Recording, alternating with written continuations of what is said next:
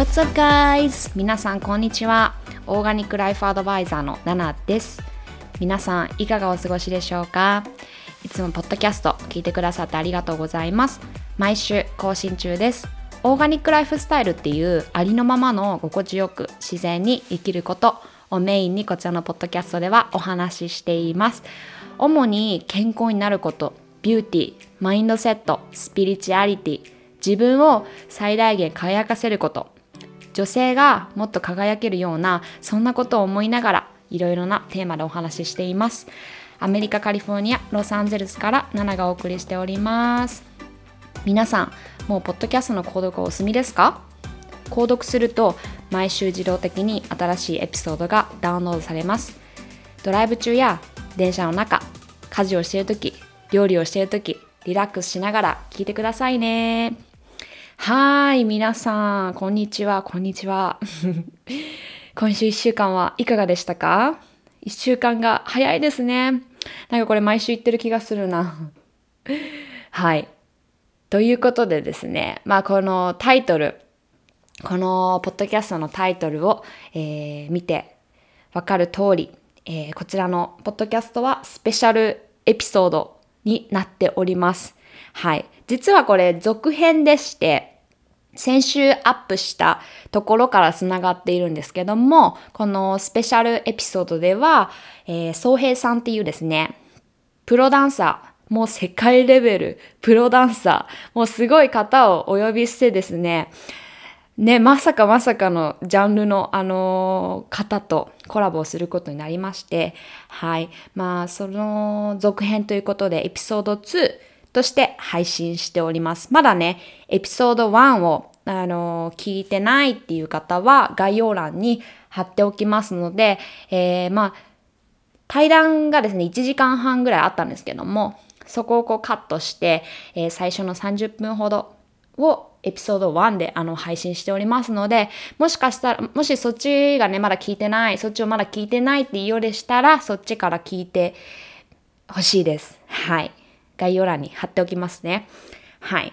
で、今回はですね、えー、まあ、総平さんっていうですね、あの、世界トップレベルのスーパーダンサーの方とコラボしたんですけども、えー、総平さんは、まあ、ジャネット・ジャクソンだったり、マドンナだったり、ブリトニー・スピアーズだったり、ニッキー・ミナージュだったり、もう本当にそういう、もうトップシンガーのバックダンサーを務めて務めたぐらい本当にすごいすごいすごいダンサーさんだったんですけどもねあの全くこうフィールドは違う中であのいろいろこの夢を追うことだったりとか、まあ、成功したいっていう共通点とかがあの私と宗平さんの中にあって、まあ、そういった中でこういろんなトピックでですねお話ししたんですけども、はい。まあ、エピソード1の方では、私たちの、まあ、プロフィールとか生い立ちだったりとか、まあ、そういった上で、まあ、どういったマインドで夢をこう叶えてきたか、叶えてきたかとか、夢を追っているかっていうところを、まあ、お話ししたりとかもしたんですけども、まあ、そこからですね、カンバセーションがディープになりまして、このエピソード2では、えー、まあ、私たちアメリカ・ロサンゼルスに住んでるんですけども、やっぱりこう日本を離れていますよね。私は日本を離れて6年。宗平さんは、えー、日本を離れて14年。14年って言ってたかな？うん。まあそんな中で、やっぱりこう日本とアメリカの違いだったりとか、えー、まあいいところ悪いところ、メリットデメリットってこういろいろあると思うんですけども、まあそういった中で私たちがやっぱり気になることっていうかこう変えたいなって思うことが共通点として一つあって、まあ日本人のメンタルヘルスですね。うん。っていうのをですね、あの、今回のエピソードではお話ししています。やっぱり私たちは、まあ、どんな形であれ、日本にいる皆さんにこう自分らしくね、生きてもらいたい。こう周りに生きるのではなくて、自分らしく、自分の好きなことをあの、好きなだけやるだったり、その周りの意見とか、周りが言うことを気にせずに進んでいってほしいっていう思いがありながら、まあ、あの、まあ、私たちもやっぱり日本人だし、日本で生まれ育ったから、あの、アメリカに来た時に、そういう、あの、アメリカ人とのギャップとかで、まあ、悩んだりとかね、こう言いたいことが言えないみたいな、こともいろいろあったんですけども、まあそういった中でどうやって乗り越えてきたかとか、どういったふうにこう、あの、うんこう自分らしく生きれるように周りに周りの意見にこう惑わされずに自分らしく生きれるようになったかっていうのを、まあ、宗平さんのまあ、経験だったりとか私の経験だったりとかを通して今回のエピソードでは話しています。まあそういったですね、あのまあ、自分らしく入れない人が多い日本なんですけどもあの、まあ、私たちもそうだったけど変われた理由だったりとか、まあ、それが夢を叶えるマインドみたいなところにもつながっているので、はい。まあ、どんな夢を追っていてもなんかこうどんな目標を抱いていてもこのエピソードは皆さんのあのサポーターっていうかちょっとお力になれるかなっていうのをあの思ってはい、まあ、2人で話してですね今日はそれをシェアしたいと思います。はい、まあ、そんな感じで宗平さんとの対談スタートです。Enjoy!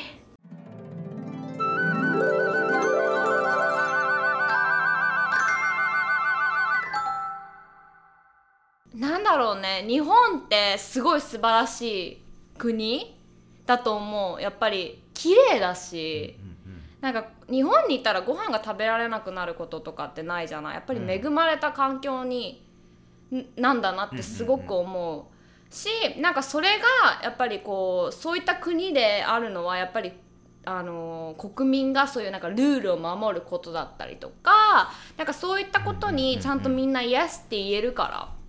アメリカだったらもうひっちゃかめっちゃかじゃない、っていうのがあるからっていういいところはあるんだけどメリットがそう、うん、あるんだけど、やっぱりってなるとそういうなんかルールだったり社会がこう言うから世の中がこう言うからメディアがこう言うからみたいなことがやっぱりあの物事を考える時に日本人ってそれが一番に来ると思う。うで自分の気持ちだったり自分のことってすごいその後に来るだからやっぱみんなにそういうのに気づかずにどんどんどんどんその周りの意見とか周りがこう思うから周りがこういうふうに考えるからっていうのに生きるようになっちゃってる、うん、まあなんかそういうのもその今ね そういうのやっぱり洋平さんあ宗平さん洋平さんで言っちゃった。ごめん。ね、洋平さん。洋平さんです。宗平さんのどうも。洋平です。話を聞いてて思った、うん、いやそうなんですよね、まあいいところ悪いところ何にでも全てのことにいいところ悪いところあると思うんですがやっぱなおこっちやっぱこっちにいるから分か分かることってすごくあるし、うん。うん、ありますよね。感じることとか。あるあるでなんかその綺麗だったりだとか、うん、なんかねオーガナイズされてたりだったとか、うん、なんかその治安がいいだとか、っていういいところはあるんだけどやっぱその日本人のなんか足りないところはもうちょっとそのルールを守るのはいいけど、うん、なんでルール守る守るのかを考えてほしい、うん、もうちょっと奥のそこをえルールあるんだ。守ろう、うん、じゃなくて、うん、ルールあるんだ。なんでこういうルールがあるんだろうでそれに同意したなら守ればいいし、うん。で違うんだったらそこに疑問を投げかけて、うん、かそこから変わっていけばいいし、うん、じゃないとなんか意味のないルールとかがはびこってしまうとやっぱなんかその新しいことに、うん、ね、そう受け入れられない状況だったりだとかがあると思うから、このあの LGBTQ の権利人権だとかが受け入れにくかったり古い考え方の人があんまり頭が硬いのかなっていう理由があるのかなってすごいすごく思うこっちに住んでて。そうね。なんかねななんて言うんだろうな。日本がいいアメリカがいいとかではないしやっぱりアメリカもやばいところいっぱいあるじゃん。めっちゃ もうアメリカってもうごちゃごちゃだし本当に。大好きだけどね、で同じく日本も大好きだけどやっぱりなんかなんだろうね。あのー自分のことを表現しちゃダメだみたいな考えになってる人がやっぱり多いよね。でもなんかそういうのってどこから来てるかなってやっぱり考えたら教育、うん、子供の時にどういう教育を受けてきたかとか。そうでもその奥底にあるのもきっとその歴史とか、うん、いやそうなんだよね。やっぱりみんなずっと引き継いでるから。うん。そのなんだろうカルチャーっていうかその言わない美しさみたいな。そのわびさびとかなんかその雰囲気とかなんかそういう、雰囲気。そういうビューティーがあれだね空気を読むことね。空気を読んだりとか、うん、そういうそういうのが美しいとされて我慢したり、うん。何も言わないかったり、ん。なんかそういうのがうん。良しとされてきたうん。文化だから、うん。そういうのが全然今もあるんだと思う、うん。けどそれもうアメリカ来て思うけどそれうん。本当もうよくない。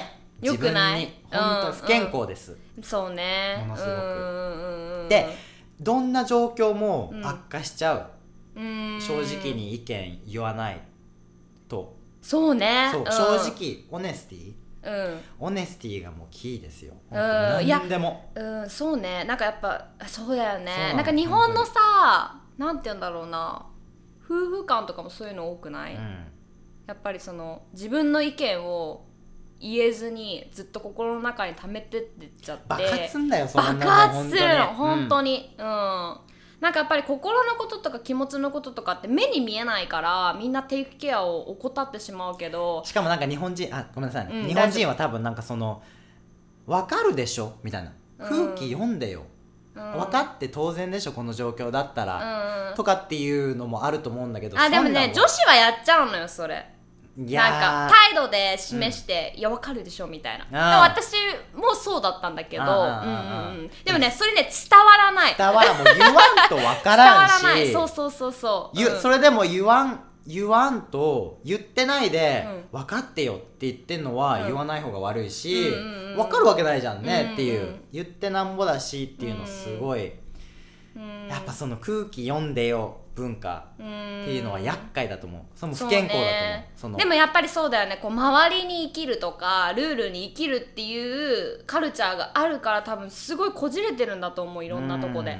うんうんうん。だからすごいもう自分でもそれがもう染み込んでるからすごく、うん。ふとしたところであ自分なんか我慢してるとか、うん。あ言いたいこと言えてないとか、うん。あ言いたいことあんのにうん出てこないみたい うん、な、あああります？ね。言葉にすらできないできないできない。だからそのトレーニングができてないから、うん。ベースにないからでこっちの学校って多分 education でも本当ディベートがもうメインのことで、自分の意見をちゃんとこうやって言えたりだとか、うん。その場でね対抗できたりだとか表現できたりだとかっていうのがメインの教育だから、うん。日本って逆だから多分。あそういう。ね質問に対して「Yes」「No」で答えなさいみたいなね。そうそうそうそう、そういううん。だから表現力もそうだし、うん。なんだろうなそのそう表現力だな。その自分の気持ちをどう表現するかっていうトレーニングが訓練ができてないから、うん。だからいまだにうん。僕も全然言葉に詰まるし、あ全然うんあって言えないし、うん。なんかその喧嘩じゃないけどそのああのなんか意見の交換だとか、うん。した人と人との付き合いの中でした時に、やっぱそうやってすぐ出ないっていうか、うん。でそれで言わなかったらあでもいいや我慢しようとか、うん。言えそうなんだけど、うん。あでもこれ言ったらなんかちょっとややこしくなるから、まあ、うん。言わない方がいいなとかうん我慢したりとか、うん。それは絶対良くない やめましょう。本当に。なんか、その場でこじれたとしても、うん。後々絶対そっちの方がいいし、でそれでこじれて、うんうんダメになった関係はそれまでだし、うんそれは自分のために良くないっていうことだし、うんうん。なんかその正直に100%言うことで悪いことない。いやめちゃめちゃもう agree だね。ううん agree。そうなんです、ん。でもそれも訓練しないとねやっぱねむずいうん日本人には本当。自分でもやっぱもう本当まだ未だに詰まることも。うん全然ある。うん。けどそれをあのち言えようにしてる。とあうん。のできるだけ早くうん。 response できるように日頃から訓練してる、うん。だからこれなんか日頃生活してても、うん。これあこれこうだなとかテレビとか見ててもあこれこうだなこれについてうん。自分どう思うんだろうで自分の意見はどうなのかっていうのうん。をいちいち持つ練習、あーすごい、うん。あーでもそれいいね。そうそうそう、ん。で見たとか、うん。あこれ花綺麗だな。じゃなくてあ花綺麗だな。これについてどう思うんだろうとか、で広げていく練習とか、その表現力だとか、うんうんうんそういうのを日頃からなんか意識するようにすることでうんちょっとずつだけどうんうんうん。良くなってはきてると思うしそれで人間関係でのうんそっち系の我慢したからうん。こじれたっていう系は少なくなった気がする。あーなるほどね、でもそうよね。なんかやっぱりあのー自分の意見言えないことだったりとかそういうなんかあなんていうんだろうな言葉に詰まっちゃう人とかって今すぐ変わらなきゃみたいな考えになっちゃう。けどやっぱりそういったあの思考だったりとか性格とかもそうだけど、うんうんうん。そういうのってやっぱりちっちゃもう生まれた瞬間からいろんなことが積み重なって積み重なって今の状態だからそういうのってすぐに変えられないじゃない？うん、うんうんってなるとやっぱり本当に日頃からうん。うん、そうそうそうそう。ちょっとずつ意識してあげること自分に向き合ってあげることがやっぱり大切で、私はなんか結構 journaling してて朝起きたらそう朝起きたらすごい old school だけど、ノート開いて今感謝してることってなんだろうっていうふうに一日をスタートさせる。Things what I'm grateful for そうそうそうそういいとそうでなんかあの何でもいいの本当一言でもいい。なんかあ今飲んでるコーヒー美味しいとかあ今日天気がいいなあお花綺麗だなとかもうそういうことでいいしでも書けない時もある。それすらも、って言ったらえなんで書けないんだろうっていうふうにこう自分にこう問いを正してあげてうん、なんかそういうふうに、あのー頭の中にこう溜まっていることだったりとか心の中に溜まっていることを紙に書いて吐き出してあげる。うん。大事。クレンズしてあげる。それも大事、うん。すごい。それも最近それこそ意識してることで、うん。感情には理由があって、うん。それを探す解決解明することで、うんうん。解決策が見,、えてくると思うんですね、うんうんうん。だから悲しかったり辛かったり、うん。怒りが怒りを覚えたり、うんうん。とかっていう感情には、うん。絶対何かしらの理由があるわけで、うん。そこをなんかあもう悲しい嫌だもうほんと辛いほんと辛いだけじゃなくて、なんかな辛いけどなんでこんな辛いんだろううん。って考えることで、うん。もっと自分を知ることもできるし、うんうんなんだろうなメイクセンスするっていうか頭の中で,、うんでそれにも多分つながってくるし、うん。なんかもうちょっとなんだろうそのパワーオブ why みたいな。うん。クエスチョン、うんうんうん。何にでもねその赤ちゃんとか子供とかって成長できるのって、うん。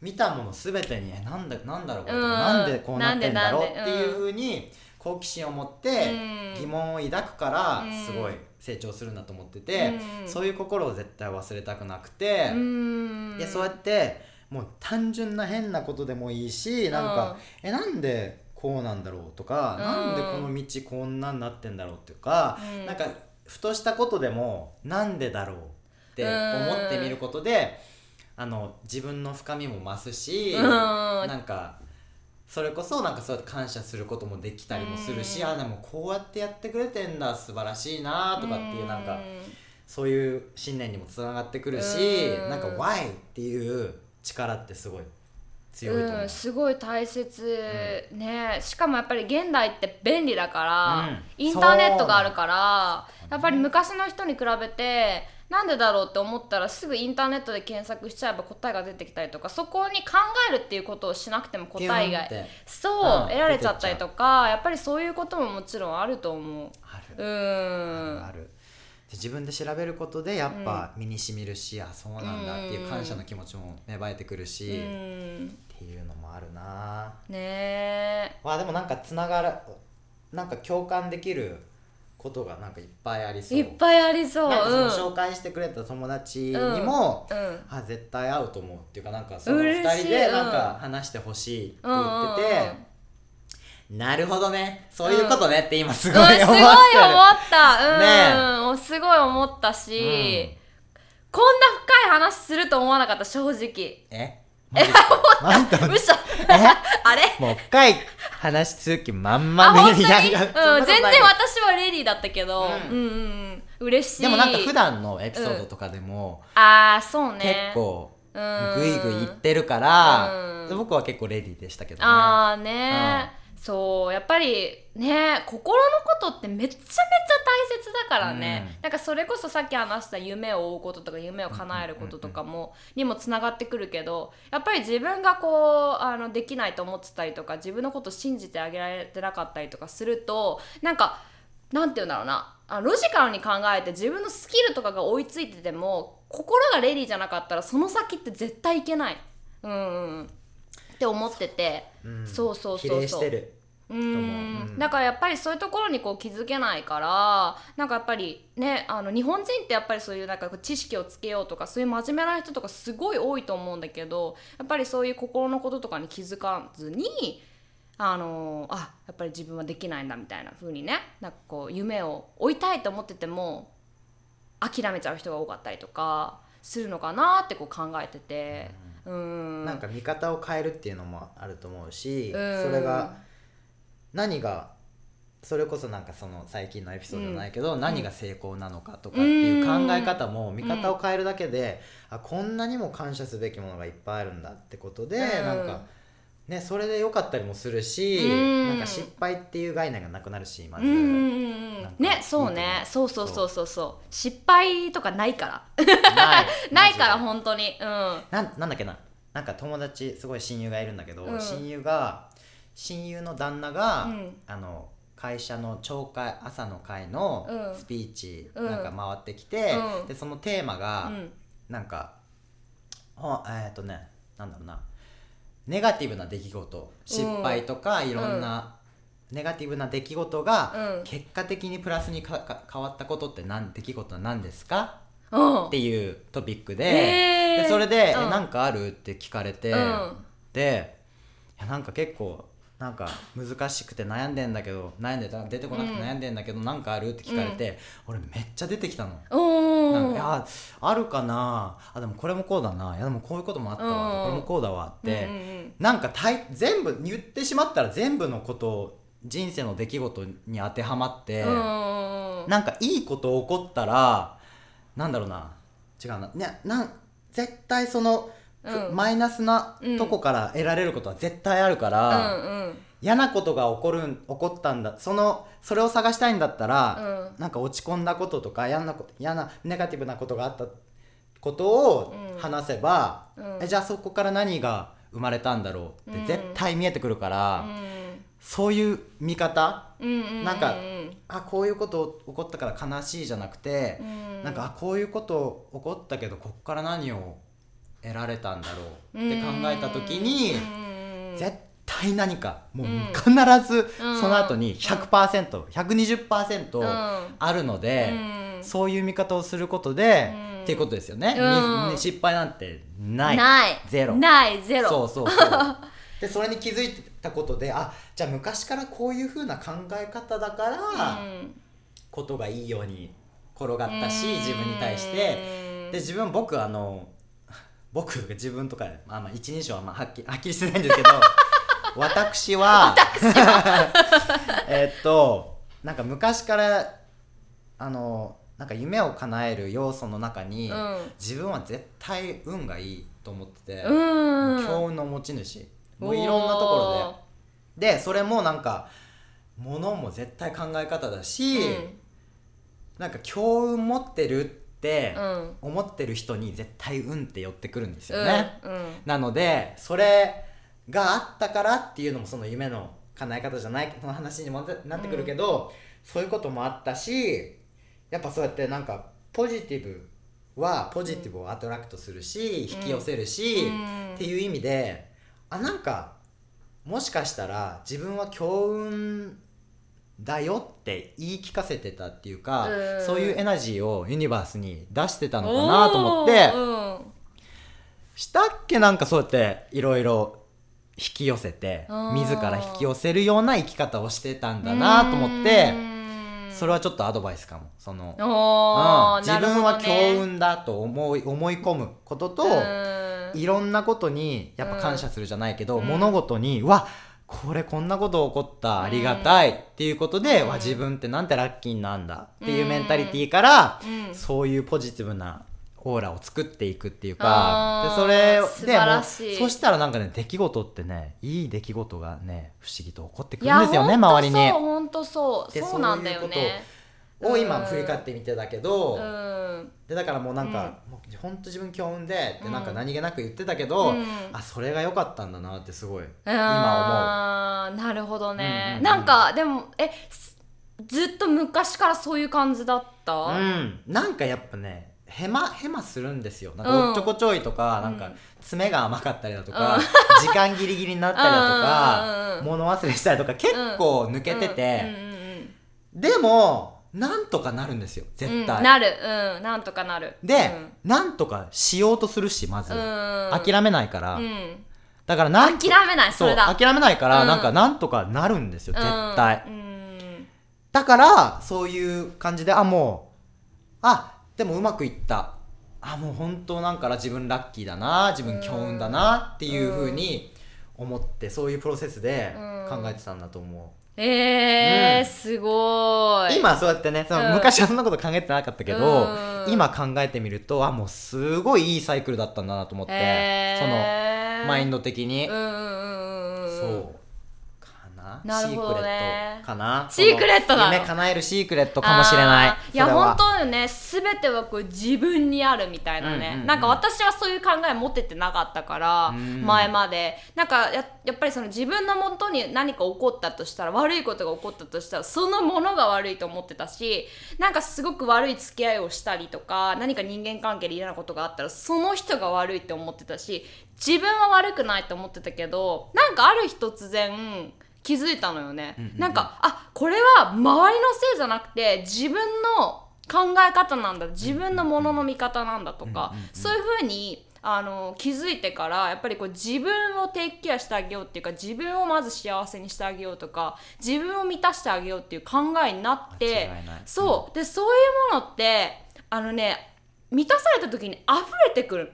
ううん。ん、ってなるとそういうものをこう人に与えたいって思ったりとかそういうふうにいいサイクルが出てくるしそうできてくるしっていうのでやっぱりそこからこうあのーなんだ人間関係でもやっぱりすごく素敵な人にで出会引き寄せるえたりとか。しと思うしそれ溢れることで、ね、だからさこうやってさ今さ宗平さんとさ、出会えてこうやってポッドキャストをしてるのだって意味があることじゃない、これってなんか「it just happen」じゃないじゃん。うんううんん。いやっていうのが。じゃあ溢れてたのかも昔から、うん。自分から。だからそこがポイントかもしれないね。やっぱりこうすごくこう自分に向き合えてるっていうか、うんうんうん。自分の自分の一番のサポーターになれてたんだと思う。いやそこはもう負けなかったう。ん。昔から自信しかなかった、いやーもうだからそこが世界一なんだよ、あ出ました。出ました。そこが世界一いただきました。ありがとうございます。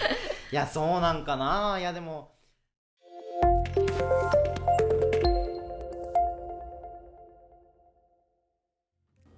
はーい。皆さん楽しんでいただけましたでしょうか？という感じでエピソード2はここで一旦、えーカットさせていただきます。ねエピソード1よりもエピソード2の方が結構ディープなお話になったと思うんですけどもなんとなんとこれまだ続きます。でエピソード3はもっと深い話をしています。はい。なんか子供の頃のお話だったりとか、まあ、子供の頃に経験したことがいかにこう大人になってあの性格だったりとか考え方っていうものに影響しているかとかそういうところをですね結構こうスピリチュアルなところをお話ししています。なので、えーまた来週かなアップデートしたいと思いますので楽しみに待っててください。はい。それではここまで聞いてくださってありがとうございました。また今週も素敵な1週間になりますように私もロサンゼルスから、えー願っております。それではみんなまたね。バイバーイ。